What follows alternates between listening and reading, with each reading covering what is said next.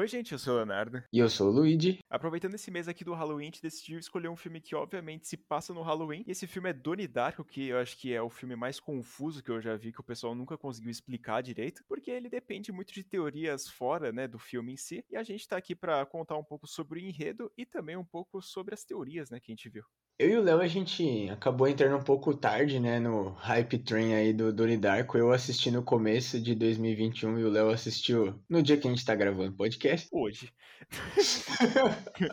Então a gente a gente demorou um pouquinho para entender, mas cara, eu vou falar que eu entendo sim a galera ficar meio confusa e eu até depois, né, pesquisando tipo para entender o que que o diretor queria fazer, porque eu gosto de ver qualquer ideia da pessoa que fez, né? Porque ele dirigiu e roteirizou o filme. E mano, eu vou falar, eu tava bem longe a minha teoria, o que eu entendi tava bem distante do que ele quis fazer, mas eu não achei tão complicado o que ele quis fazer. O vídeo que eu assisti tava bem explicadinho, bem mastigado, e o livro que eles fizeram é uma ideia genial, né, velho? É, realmente o pessoal ficou muito confuso na época que lançou e o pessoal meio que tá com um pouco de pau, né? Ele foi virando um pouco mais cult ao longo dos anos porque o pessoal não foi entendendo e aí também demanda bastante de algumas teorias físicas de planos, multiversos, essas coisas. E aí o pessoal começou a entender um pouco mais com o lançamento da série Dark também, que eu já assisti na Netflix lá. Ele dá uma impulsionada no Annie Dark de novo, então acho que todo ano ele vai voltando de algum jeito e o pessoal sempre vai falando bem. Até porque, né, o elenco é liderado por Jake Gyllenhaal, que é um puta ator não sei nem como Muito que ele não ganhou um Oscar. Muito bonito, concordo, craque. e dá pra ver que a galera, assim, o elenco e todo mundo que fez o filme abraçou bastante a ideia do diretor. E, mano, foram pra loucura junto. E isso eu acho que deixa o filme mais legal ainda, mano. Então já chega desse papo aqui, e vamos falar logo da história do filme, a gente vai comentar um pouco mais sobre o enredo, né, corrida a história, depois a gente vai pegando aquelas partezinhas pra fazer as teorias.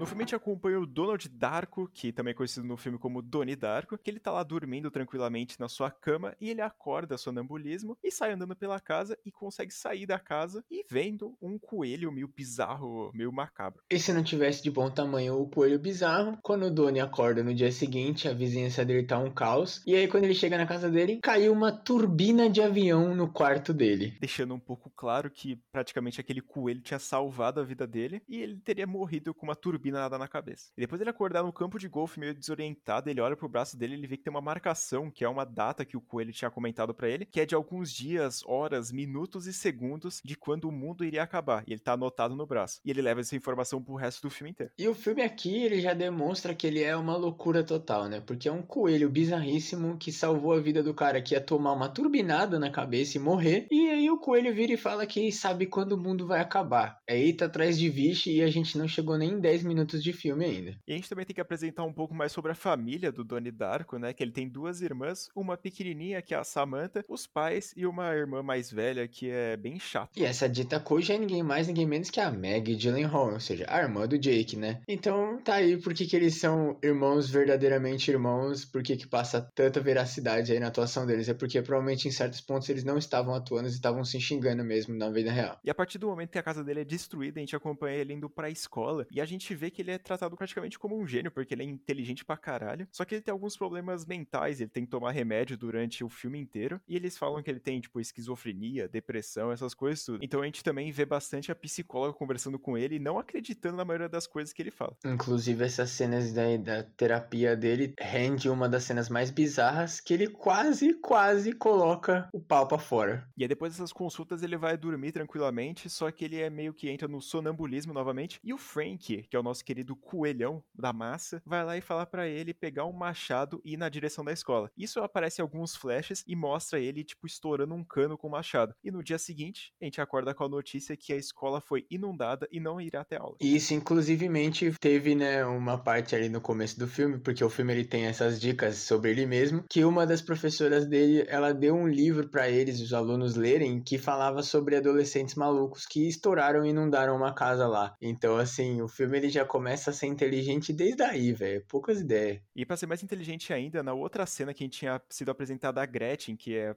praticamente a futura namorada do Donnie no filme. Eles vão lá depois que a escola é inundada e ele começa a ter essa conversa meio particular com ela. E ele fala que aquela conversa não aconteceria se a escola não tivesse inundada e que isso era um ponto positivo de ter tido a inundação. E ela acha meio estranho isso. Ela fala que é estranho, só que ela vai lá logo em seguida e fala que isso não seria algo ruim. E outra coisa muito da hora também dessa cena é que quando o Donnie se apresenta pra ela, né, tipo, falando eu sou o Donnie Darko, ela fala pra ele, caralho, que nome de super-herói. E ele fala, quem disse que eu não sou? E aí depois de todos esses acontecimentos, o Donnie tá no banheiro dele e ele avista o Frank lá dentro. E o Frank faz uma pergunta muito singela, que é se o Donnie acredita em viagem no tempo. Só que essa pergunta é interrompida porque a irmãzinha menor dele, a Samantha, entra lá para perguntar por que ele estava falando sozinho. E aí depois que ele fica meio encucado da cabeça, ele fala, mano, porque o cara me perguntou isso, ele vai na sala do professor de ciência dele e pergunta um pouco mais para ele sobre viagem no tempo. E aí o nosso querido professor de ciência explica um pouquinho para ele sobre Stephen Hawking, todas as teorias aí dos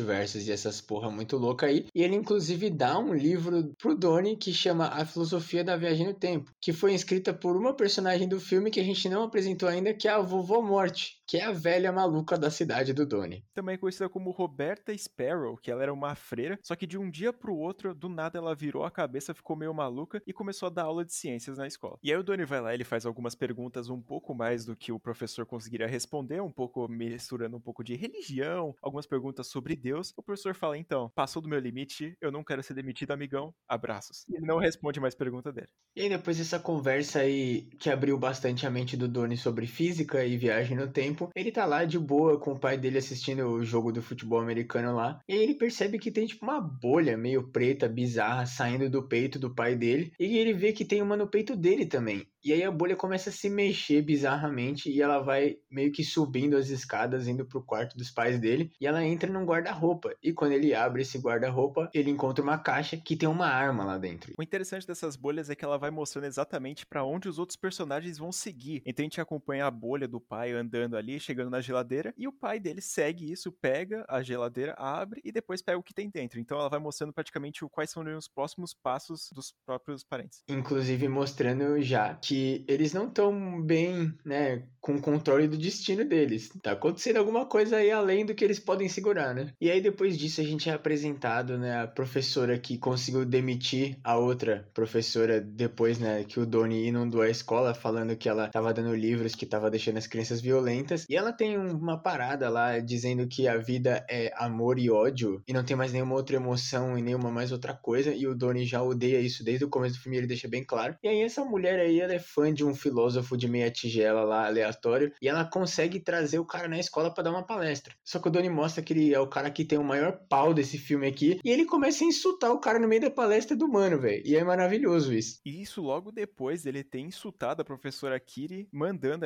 aquele negócio lá que o Lid contou de duas emoções somente, enfiar na própria bunda dela. E aí ele foi suspenso do colégio, e a gente já vê que ele tá bem na beira ali de ser expulso do colégio, e ele manda uma dessa logo pra cima do filósofo de meia tigela. E se não bastasse ele ter xingado o cara, ele consegue encontrar a carteira dele no meio da rua lá e ele vê o endereço dele e tal. Só que ele finge, né, que não aconteceu nada, finge que nem sabe, continua seguindo a vida, né? Até porque ele não gosta do cara, então ele não vai fazer o favor pro cara para devolver a porra da carteira, né? E depois nessa noite ele tá com a Gretchen lá no cinema assistindo um filme qualquer e a Gretchen dorme ou o Donnie dorme, não dá para entender muito bem essa parte. E aí ele encontra o Frank mais uma vez. E dessa vez ele pergunta pro Frank por que, que o Frank usa essa máscara de coelho bizarra. E o Frank nem responde, ele simplesmente tira a máscara e mostra que ele tomou um tiro num dos olhos dele. E aí o Frank meio que fala: hum, tá tranquilo, velho. Já tô acostumado já de ter morrido, né? E aí ele simplesmente fala, ah, Doni, vai lá e taca fogo na casa do filósofo de meia tigela. E numa proposta irrecusável, o Doni vai lá e bota fogo realmente na casa dele. Só que um dia depois é revelado no jornal que esse mesmo filósofo de meia tigela, ele tinha pornografia infantil no porão da casa dele. E aí a polícia foi lá e prendeu ele por conta do próprio incêndio que o Doni causou. E aí depois desse cara ser preso, a professora Kiri, que é paga pau pra ele, vai lá e vai defender ele no tribunal e ela pede pra mãe do Donnie levar as crianças que fazem parte da dança lá, né, do grupo de dança que tem, levar a Samantha junto, todo mundo pra uma viagem em Los Angeles. Então, nesse mesmo dia, o Donnie e a Elizabeth, Jake e Maggie Gyllenhaal, eles resolvem fazer uma festa de Halloween depois que eles descobrem que a Elizabeth foi aceita em Harvard. Olha lá, parabéns pra ela. Uh! Então eles vão e fazem nessa festinha aí, e aí o filme começa aí pros finalmente, onde começa a instalar o caos. Aí durante a festa a Gretchen aparece lá do nada falando que a mãe dela pode ter sido morta e tipo ela tá meio desaparecida por aí. E aí os dois eles sobem pro quarto, e eles decidem fazer o vucu vucu no meio dessa situação perturbadora. E eles fazem. Quem nunca, né, gente? Sério, se a sua mãe sumisse, se os pais não estivessem em casa, bicho, poucas ideias, vai lá e tem. Depois de praticarem o ato do Chimbalawe, eles vão lá e vão na casa da querida velha, da Dona Morte, porque ele percebe que as horas que o Frank tinha comentado na primeira noite estavam acabando. E esse seria o prazo final pro mundo dele. E quando eles chegam lá, o Donnie percebe uma outra coisa, né? Que é basicamente uma entrada ali de lugar para guardar vinho, nessas coisas que também tinha sido recebido uma dica no filme quando a professora legal tava indo embora pegando as coisas dela. Ela escreveu a palavra, né? Tipo, meio que porão lá. Ela escreveu cellar door no quadro, né? E isso, tipo, o Donnie lembra disso quando ele chega na casa da vovó morte. E aí eles vão e entram lá. Só que tem um problema, porque eles encontram os bullies da escola e eles estavam tentando roubar a vovó morte. E aí eles tomam no cu, porque os caras estão armados, obviamente, e eles rendem ele e seguram eles lá. Só que a situação fica um pouco mais trágica, porque os dois eles percebem que tá chegando um carro, só que eles, depois de saírem correndo, né, pra largar os dois lá pensando que era a polícia, o carro vem e acerta a cabeça da Gretchen, matando ela. E quem que tava dirigindo o carro, que aparece no começo do filme quando o Donnie tá de bike indo pra escola? O namorado da irmã dele, o Frank. E ele tá com a grande fantasia de coelhão. E o que acontece é que o Donnie pega a arma lá que ele encontrou por causa das bolhas e dá um tirão na cara do Frank. Mostrando que aquele tiro que ele tinha recebido antes foi do próprio Donnie. E aqui o filme entra na viagem do tempo total. O bicho que ele, o Donnie matou no futuro, futuro tava indo no passado avisar ele que tava dando merda. Então, o quê? E aí, depois da Gretchen ter morrido, ele vai lá, bota ela no carro e sobe um meio de uma montanha lá para conseguir fazer como se fosse a última coisa possível para salvar o mundo dele. E é apresentado durante o filme inteiro que ele tem alguns superpoderes, como uma barreira, tipo, formada pelas bolhas. Ele consegue ter um pouco de telecinese, conseguir mover alguns objetos. Então a gente começa a ver o final do filme. Que é basicamente ele tava sabendo que tava vindo um avião, porque a mãe dele tava voltando lá de Los Angeles com a irmã e avisou que eles iam chegar em tal hora. Então o Donnie sobe aí nessa montanha maluca e ele meio que causa o acidente do começo do filme. Só que é muito bizarro, porque no livro da filosofia lá da viagem temporal, eles falam que os buracos de minhoca são feitos de água e tá tipo chovendo, meio bizarro, porque tem uma nuvem grande formando tipo em volta do avião. Então o Donnie meio que manda aí a turbina do avião para dentro desse negócio. E aí ele simplesmente vai para casa, deita e dorme. E aí quando ele acorda, é dia 2 de outubro, que é quando começou o filme, e ele simplesmente começa a dar risada. E aí a turbina cai e mata ele. É, o final pode parecer um pouco mais confuso do que é, e realmente ele é. Se você for assistir sem nenhuma base, sem nada assim, você não vai conseguir entender nada do que tá acontecendo. E aí, depois ele ser esmagado por uma turbina, aparece de andando de bike lá a Gretchen. Só que a Gretchen não conhece ele nesse mundo. Então ela vai lá, passa, pergunta quem tinha morrido, e ela vai lá e dá um tchauzinho pra mãe do Donnie, mostrando que, tipo, eles meio que sabem quem é quem, mas não Mas calma, gente, a gente vai explicar né, a visão do diretor e como ele explicou bem resumidamente. Basicamente, o que o diretor teve de ideia é essa viagem coisa de multiverso e tempo assim, que ele pode funcionar de várias formas doidas. E o que aconteceu é que, se vocês repararem bem no filme, quando o, acidente da turbina acontece e o Donnie não morre, todo mundo fica achando meio bizarro que uma turbina simplesmente brotou do inferno. E aí é basicamente isso que aconteceu. A turbina entrou num buraco de minhoca e caiu na casa do Donnie. Só que isso é meio que uma coisa que já ia acontecer acontecer. Então, tudo que acontece durante o filme, todo esse negócio, esse superpoder dele, o Frank que ele mata e volta no tempo, é meio que uma força maior, o universo ou Deus, se você preferir assim, para não acabar com o mundo, porque como criou uma outra linha do tempo paralela original que o Donnie deveria morrer, meio que cagou tudo. Então, tipo, fica uma bagunça e esse prazo de final de mundo, de apocalipse que o Frank fala, é na verdade o tempo que eles teriam para conseguir consertar isso antes que o universo inteiro, não só os que eles estão agora, entre em colapso. Então, basicamente é isso. O filme inteiro é o Frank e as outras pessoas sendo influenciadas por uma força maior para salvar o universo por meio do Donnie. É isso mesmo, a linha temporal A, que acontece o acidente do avião, a turbina desse avião ele sai voando e entra num buraco de minhoca e vai pro mundo B. E nesse mundo B aconteceu o acidente, mas não tem nenhum avião lá. E aí o Donnie Darko é responsável. E aí o Donnie Darko ele é meio que manipulado por todo mundo para ele conseguir enviar outra turbina para atingir a casa dele lá, porque senão teriam dois objetos tipo clonados como se fosse assim. E aí tipo um objeto que pertence ao mundo A tem que pertencer ao mundo A. Então ele vai lá, ele pega o objeto que era do mundo A e retorna para lá. Então no, na linha B, ele pega a turbina e manda para ele mesmo se matar, vamos dizer assim. E assim salvando a Gretchen, a família dele, todo mundo, e também salvando o mundo por completo, porque se o mundo B continuasse por muito tempo, ele iria criar um buraco negro entre os dois mundos e tudo ia ser exterminado.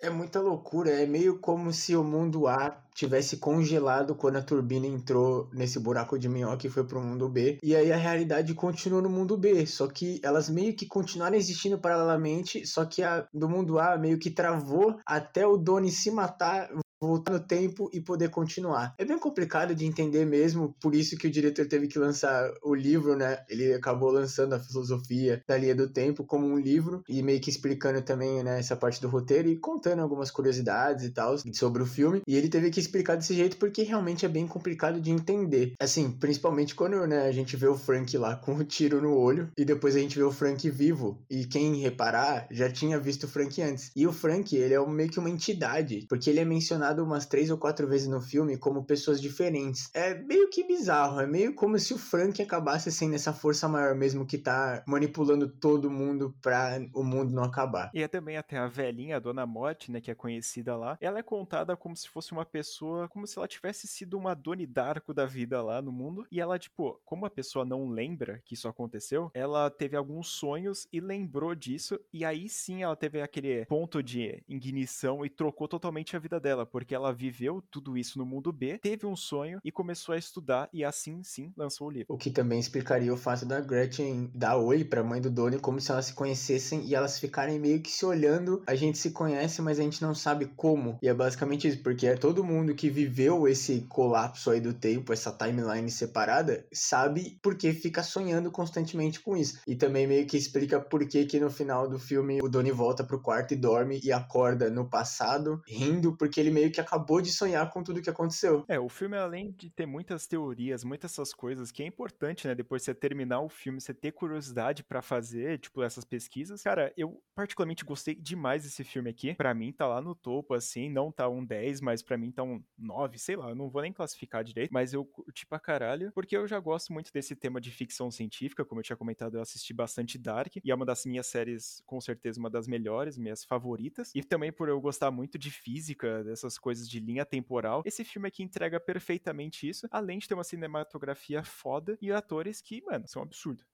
E ele ainda consegue ter um quesinho de terror, né? Porque não podia faltar. Porque realmente é muito cabreiro, assim, as coisas que acontecem. É mais sobrenatural, né? Então é meio que por isso que é um quê de terror. Porque o Donnie ganha poder e o Frank tá morto, mas não tá. Então é bem legal, assim. Por isso até que a gente resolveu trazer aqui pro podcast. Eu também gosto bastante desse filme. Eu enrolei a vida inteira para assistir ele. Inclusive eu e o Léo, antes da gente começar o podcast, a gente já ficava falando de assistir o Donnie Dark e a gente nunca foi e assistiu. E, mano, eu gostei pra caralho desse filme também. Pra mim, mim, ele é, sim, um dos melhores filmes, assim, que eu já vi, provavelmente um top 10 ali. É um quebra-cabeça, mas ele não é impossível, como eu disse até no Leatherbox lá na minha review, inclusive segue nós lá, não é impossível resolver esse quebra-cabeça e também é legal, porque você pode criar várias, você não precisa ficar nessa visão que a gente teve, que a gente trouxe aqui pro episódio, dizendo do diretor, você pode criar a sua própria linha do tempo ali, a sua própria teoria, se você quiser fazer como se o universo, eu pensei meio que assim, como se o Frank fosse fosse um viajante do tempo realmente, mas, tipo, se sacrificou. Então, é, é assim, o diretor ele teve essa ideia de misturar um pouquinho de religião e dar até umas críticas. Tem bastante crítica nesse filme, né? Crítica social foda. E o diretor quis trazer essa visão aí mais de força maior e essas coisas, mas você pode também não ir para esse lado, você pode esquecer isso, ou você pode seguir isso. E isso que é muito da hora desses filmes, assim, de ficção científica, principalmente quando são bem feitos, porque você consegue ter várias ideias e você não precisa falar, não, essa minha tá certa, ou a dele tá certa. Todo mundo pode ter sua própria teoria e ser feliz e aproveitar esse filme que é uma puta obra de arte. Mas como tudo bom na vida tem um tempo, né, tem um tempo limitado, porque em 2009 eles decidiram ter uma grande ideia de lançar uma continuação que chama S Darko, que conta a história da Samantha Darko.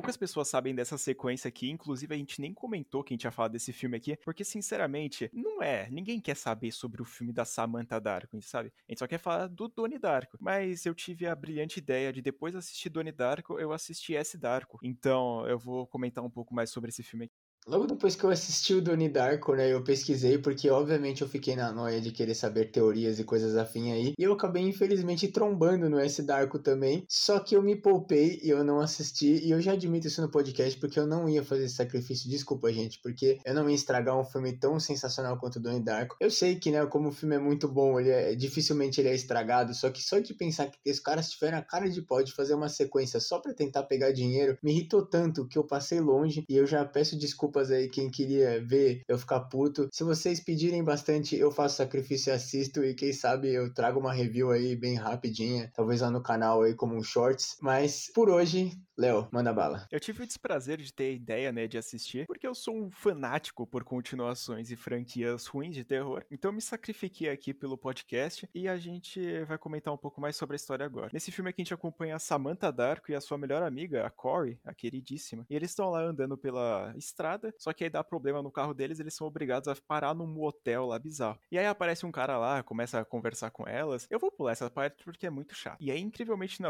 nas próximas cenas, a gente acompanha o Justin, que é, tipo, praticamente o Doni Darko desse filme aqui. Só que ele não é o personagem principal. Vocês devem estar se perguntando, ué, cadê a Samantha desse filme? Mas a Samantha, ela é o Frank desse filme aqui. Porque ela, sim, é como se fosse a visão personificada da pessoa que tá morta. E na visão, ela tá com um vestido e morta, com um negócio na cabeça enfincado. E você fica se perguntando, cara, a gente vai acompanhar a protagonista, só que ela é a própria pessoa que tá morta acompanhando. Não faz sentido. E ela vai lá e incrivelmente copia a cena, falando: ah, faltam 4 dias, 17 horas, 26 minutos, 31 segundos pro cara fazer o que ele tem que fazer para salvar o mundo dele lá. E aí, depois de algumas coisas acontecendo, né, a história vai avançando. Só que aí a Corey vai lá, tá dentro de um carro com um cara lá que ela tá gostando de ficar na cidade. Ela encontra a Samantha no meio da rua, só que ela vai lá e meio que é meio grossa com ela. E a Samantha fica meio puta e vai andando pro local. Só que ela é atropelada e ela morre. A protagonista do filme morre com 20, 30 minutos de filme. E aí a gente começa a acompanhar a história da Corey. Só que aí a Corey vai lá, tipo, mano, tá tristona. Ela fala que ela faria de tudo para salvar a amiga dela. E ela começa a encontrar uma criança, tipo, outro espectro, como se fosse o próprio Frank, só que é de uma criança. Que ela vai lá e fala, ah, eu quero salvar ela. ela a criança fala, então, ah, é? Entra nessa caverna aqui, faz tal coisa e pronto. E a Corey, ela volta no tempo. O que tudo que aconteceu no primeiro filme acontece em alguns segundos,